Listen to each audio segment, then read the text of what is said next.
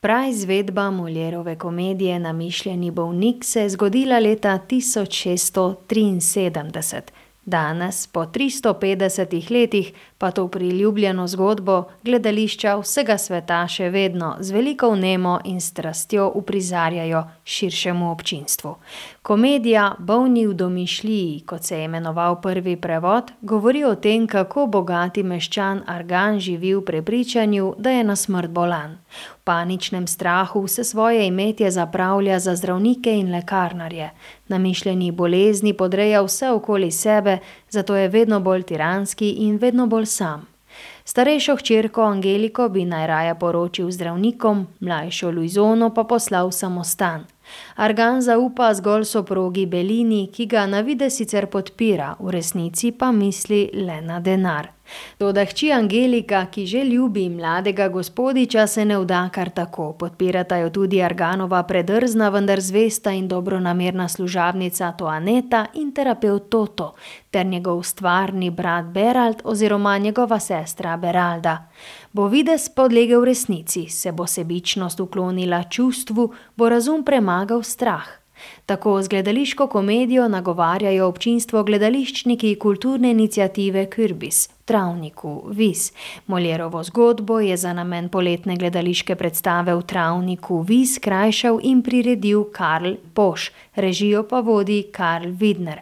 Za začetek pove, da se je dela lotil z velikim spoštovanjem, saj je poletno gledališče tradicija kulturnega dogajanja na podeželju. Z uprizoritvijo komedije pa želi navdušiti in presenetiti občinstvo, zato vztraja pri izvedbi predstave na gledališkem vagonu, pojasnjuje Widner. Wie wir so Land auf, Land ab sehen, ist Sommertheater meistens mit dem Begriff Komödie verbunden, klarerweise. Leichte Kost oder eben auch äh, Klassiker, die so inszeniert werden, dass sie leicht äh, und unterhaltsam sind. Für den Kürbis hat das Sommertheater schon eine lange Tradition. Es ist immer eine etwas andere Produktion als die üblichen, die wir im Kürbis spielen. Wir spielen sie auch an der großen Tenne am Schloss Burgstall. Und es ist meistens eine eher leichte Kost, etwas Unterhaltsames, etwas Vergnügliches für Sommerabende. Und was haben Sie bereit für heuer? Heuer haben wir etwas Besonderes. Wir haben, äh, spielen den eingebildeten Kranken von Molière, 350 Jahre nach der Premiere in Paris auf einem Theaterwagen. Der Theaterwagen war in Wies das erste Mal äh, in den 90er Jahren äh, im Einsatz, wo wir von Dorf zu Dorf gezogen sind mit Stücken. Äh, seitdem äh, haben wir diese Tradition nicht weiter gelebt und heuer haben wir sie wieder aufgegriffen. Und ähm, das Problem ist, dass wir ein so großes Stück wie Der eingebildete Kranke, eine der bekanntesten Komödien Molières oder überhaupt der, eine der bekanntesten Komödien, nicht so spielen können, wie sie große Häuser spielen können. Wir sind ein Laientheater, wir müssen nach unseren Möglichkeiten versuchen, etwas so auf die Bühne zu bringen, dass wir das äh, Publikum gut unterhalten, ohne jetzt in irgendwelche Klischees oder in Schenkelklopfer oder dergleichen zu verfallen. Und daher die Idee mit dem Theaterwagen. Die Grundidee für die Produktion, für die Inszenierung war die, dass wir versucht haben, den Text radikal zu kürzen äh, und dass wir davon ausgehen, dass Gaukler hier Station machen und aufgrund des Publikumsinteresse fragen, was hier passieren soll. Und die sagen, sie haben Eintrittskarten für Molière. Daraufhin beschließen die, das Stück zu spielen das sie aber nicht geprobt haben oder vielleicht schon irgendwann einmal gespielt haben. Und so ist die ganze Produktion eigentlich eine Improvisation, die natürlich geprobt ist, aber scheinbar mit vielen Bannen, mit vielen Augenzwinkern, mit vielen Ausstiegen immer wieder unterbrochen wird. Das Stück ist natürlich gut verfolgbar, das, darauf haben wir schon Rücksicht genommen, aber es sollen auch viele Dinge passieren, die normal in einem Theater nicht passieren sollten. Tokrat se gledališčniki prepuščajo tudi spontanosti in improvizaciji, kot pove Widner, dopuščajo različne možnosti.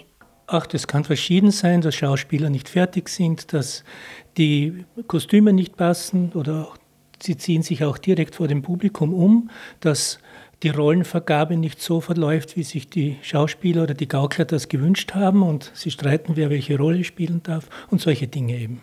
Ja, wir arbeiten schon sehr lange daran, jetzt seit Februar eigentlich. Wir haben schon sehr viele Proben hinter uns, weil es äh, doch auch spannend und interessant ist, äh, solche Dinge einzuarbeiten, die man nicht immer von vornherein planen kann, sondern in der Probenarbeit ergibt sich dann die eine oder andere Posse.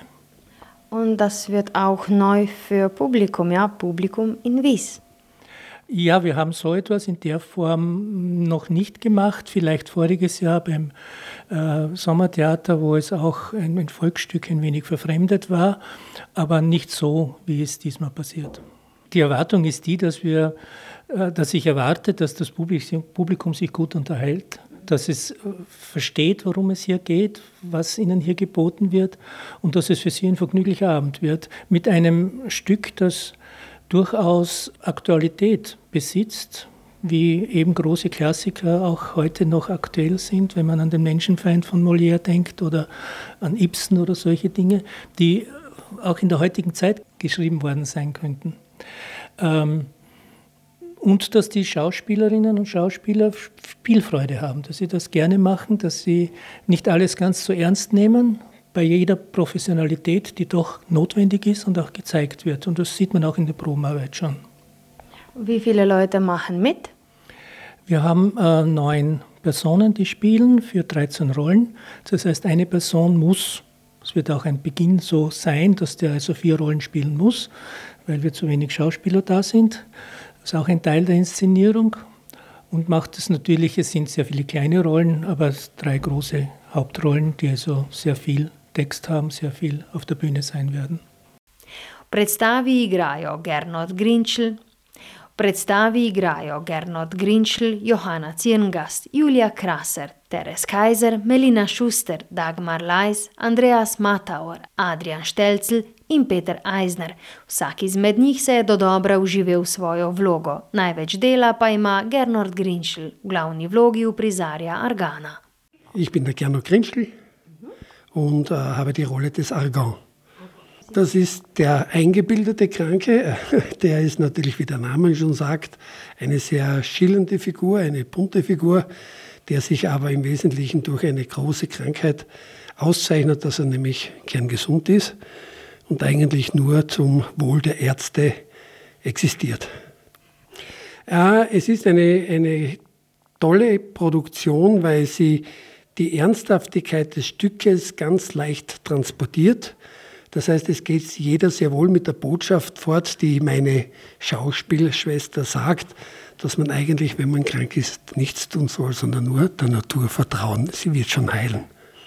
Wir spielen das zehnmal, aber es wird auch, wie wir wissen, jedes Mal ein wenig anders sein. Äh, wir kennen das alle, wenn man einen Film gern zweimal anschaut, dass man auch beim zweiten Mal viele Dinge wieder neu sieht.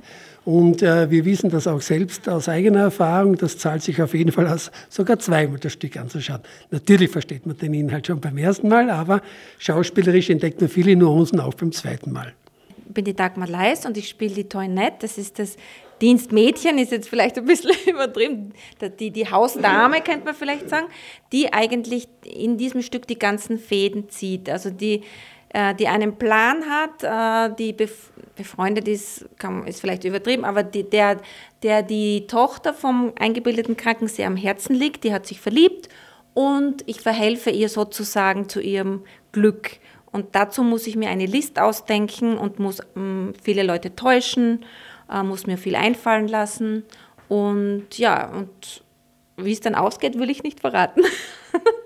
Ja, und vor allem, wir proben ja praktisch auf zwei Bühnen, weil wenn sollte das Wetter nicht so gut sein, müssen wir in, in die Tenne ausweichen. Das heißt, wir müssen auf beiden Bühnen ähm, uns auskennen sozusagen. Aber wir hoffen natürlich, dass wir oft im Freien spielen können, auf dem Theaterwagen, weil das halt auch für den Kübis wieder ganz was Neues ist. Ich glaube, es wurde noch nie, äh, zumindest auf, äh, am Parkplatz unten gespielt. Und wir hoffen halt, dass es, dass es auf der einen Seite nicht zu oft regnet und auf der anderen Seite, dass es nicht zu heiß ist, weil das wäre natürlich auch ein Problem. Was ähm, wollen Sie? Wir wollen ähm, Sommerwetter, aber so im Bereich 25 Grad. ich weiß, dass das viele Leute dann Angst haben, wenn es heißt, dass das Publikum spielt mit. Es wird jetzt nicht auf eine aggressive Art und Weise das Publikum mit einbezogen, sondern das sind einfach nur ganz kleine Sachen, wo, äh, wo auch niemand Angst haben muss, dass er auf, der Bühne, auf die Bühne kommen muss oder irgendeinen Text sprechen muss, sondern das sind nur so ganz kleine Dinge, ja, und da wissen wir ja selber noch nicht, was, was vom Publikum kommt. Es wird auch ein bisschen für uns überraschend sein, ein bisschen improvisiert, aber es muss niemand Angst haben, in der ersten Reihe zu sitzen und dass er dann irgendwie mitspielen muss. So wird es nicht sein. Und äh, Text ist schwer? Äh, Text ist schwer, vor allem für den äh, eingebildeten Kranken. Monsieur Argon, der hat ganz, ganz, ganz viel Text. Und natürlich auch die Sprache ist ein bisschen gewöhnungsbedürftig gewesen, auch für uns, weil das natürlich aus dem 17., ja, 16., 17. Jahrhundert kommt. Und ähm, trotzdem finde ich, dass es ähm, auch von, von Karl Bosch sehr gut gekürzt wurde und ähm, dass die Sprache trotzdem äh, sehr gut verständlich ist. Aber natürlich ist es auch für uns eine Herausforderung, äh, diesen Text auch wirklich wirklich so zu lernen, dass er auch dem entspricht, dem, also dem unserem Skript. Und warum passt dieses Stück für Sommertheater? Was meinen Sie? Ja, weil erstens einmal ist es eine Komödie, das ist immer gut für den Sommer, es soll lustig sein, es hat aber trotzdem ein gewisses Niveau, finde ich. Und ja, und zusammen mit der Location, finde ich, ist es perfekt für Sommertheater. Und ich muss über Text fragen. Wie haben Sie das geschafft? Wie viel, äh, wie, wie viel Worte? 80 Brot bei 80 Prozent. Und das, man, das Problem ist, wenn man auf der Bühne steht und in Bewegung ist mit Requisiten, kann man den Text an die Dinge heften. Das heißt, man merkt sich, wenn man jetzt zum Kasten geht, ah ja, genau, da kommt diese Textpassage, dann dreht man sich um, da sieht man den bei der Türe stehen, weiß man, aha, jetzt kommt diese Textpassage. Aber ich sitze die ganze Zeit in meinem Krankenstuhl und habe nichts, wo ich ihn festmachen kann. Und es sind auch immer die gleichen Personen um mich herum. Das ist eine, eine Herausforderung. Aber irgendwann, nach 40 Jahren Lehrer sein, sollte man das dann irgendwann auch schaffen. Das ist nicht so die, das Schlimme. So, äh, was werden wir jetzt hören? Ein Stück bitte. Ja, die erst, den ersten und zweite Szene, die erste und zweite Szene. Äh, die erste Szene ist, wo Argon in der Verzweiflung schon eine Stunde nach dem Dienstmädchen schreit, das nicht erscheint. Dann kommt die herein, natürlich äh, in, vor lauter Hektik hat sie sich den Kopf gestoßen und ist jetzt natürlich ganz böse auf ihren Herrn und beschimpft ihn, weil sie sagt, sie hat das Recht zu jammern, wenn ihr was wehtut und zu weinen. Und ich sage, ich habe aber das Recht, auch sie auszuschimpfen. Und im zweiten Teil ist dann ähm, eine äh, sehr nette Szene zwischen dem Dienstmädchen und meiner Tochter, meiner Ältesten, die ich verheiraten möchte. Ich möchte sie aber mit dem Sohn eines Arztes verheiraten, was sie nicht weiß. Sie liebt natürlich einen anderen, wie es eben in einer Komödie sein soll. Und das ist eine sehr nette, eine sehr schöne Szene zwischen zwei jungen Mädchen. Okay, und das werden wir jetzt hören. Genau. Ja, genau. Bitte. Zum Teufel mit eurer Ungeduld. Ihr hetzt einen so ab, dass ich mir draußen einen gewaltigen Stoß mit der Stirn gegen den Fensterladen gegeben habe. Au. Ach du Ausbund, du. Ich warte, ich warte schon, also ich warte schon über eine Stunde hier allein. Jetzt schweig, schweig, ich will dich auszanken. Wenn ihr zanken wollt, dann fange ich an zu weinen. Da soll ich jetzt nicht einmal die Freude haben, sie auszuzanken? Wenn ihr die Freude habt zu zanken, so ist doch nur recht wie billig, dass ich mir das Vergnügen mache zu weinen. Jedem das seine. So gehört sich's. Au! Dann nimm einen Stock.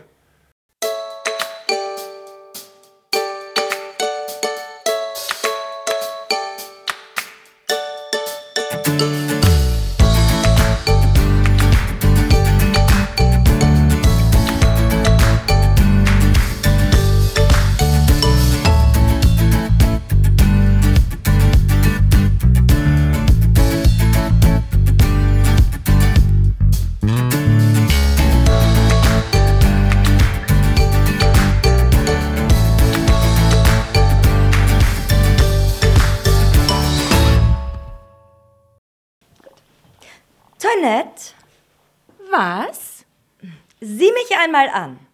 Nun ja, das tue ich. Toinette. Ja doch, was denn? Rätst du denn nicht, wovon ich sprechen möchte? Ich kann es mir schon denken. Von unserem jungen Liebhaber. Seit sechs Tagen ist von nichts anderem mehr die Rede und es fehlt euch etwas, wenn ihr nicht jeden Augenblick von ihm erzählen könnt. Ich muss gestehen, ich kann es nicht müde werden, von ihm zu sprechen. Und ich sehne mich nach jedem Augenblick, wo ich dir mein Herz ausschütten kann. Sage mir aber, Toinette, tadelst du etwa meine Neigung für ihn? Behüte. Habe ich etwa Unrecht, mich diesem süßen Gefühl hinzugeben? Wer sagt denn das? Oder verlangst du? Oder? Oder verlangst du, dass ich für die zärtlichen Beteuerungen seiner feurigen Leidenschaft gleichgültig bleibe? Das wolle Gott nicht. Findest du ihn nicht auch sehr hübsch gewachsen, Toinette? Das ist sicher. Hat nicht alles, was er sagt und was er tut, einen gewissen Adel? Versteht sich. Kann man sich denn leidenschaftlicher und liebevoller ausdrücken als er? In jedem seiner Worte. Unmöglich. Aber meine gute Toinette, glaubst du denn auch, dass er mich wirklich so liebt, wie er es sagt? Das sind Dinge, die man nicht immer verbürgen kann. Die Verstellung in der Liebe sieht mitunter der Wahrheit täuschend ähnlich. Und ich habe Leute gekannt, die in diesem Grund, die, die in diesem Punkt große Komödianten waren. Ach, Toinette, was sagst du da? Wie wäre es denn möglich, dass wenn er spricht, wie er es tut, er nicht die Wahrheit sagte? Ihr werdet euch bald darüber im Klaren sein. Und sein Entschluss, von dem er euch gestern schrieb, um eure Hand anhalten zu lassen, wird das sicherste Mittel sein, euch zu überzeugen, ob er es ehrlich meint oder nicht. Das wird der beste Beweis sein.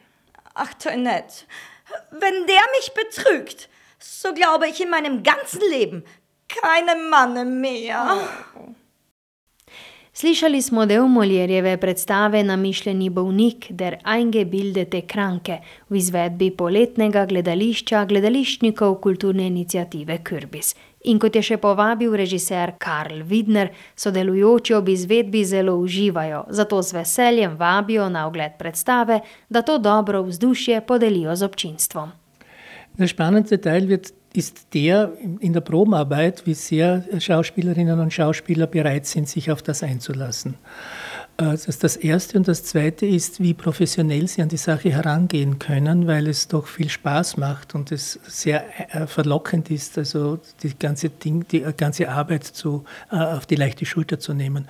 Das war aber nie der Fall, muss ich sagen. Wir haben ein, wirklich ein sehr, sehr ähm, professionelles Team, die also wirklich sehr hart daran arbeiten und das macht Freude.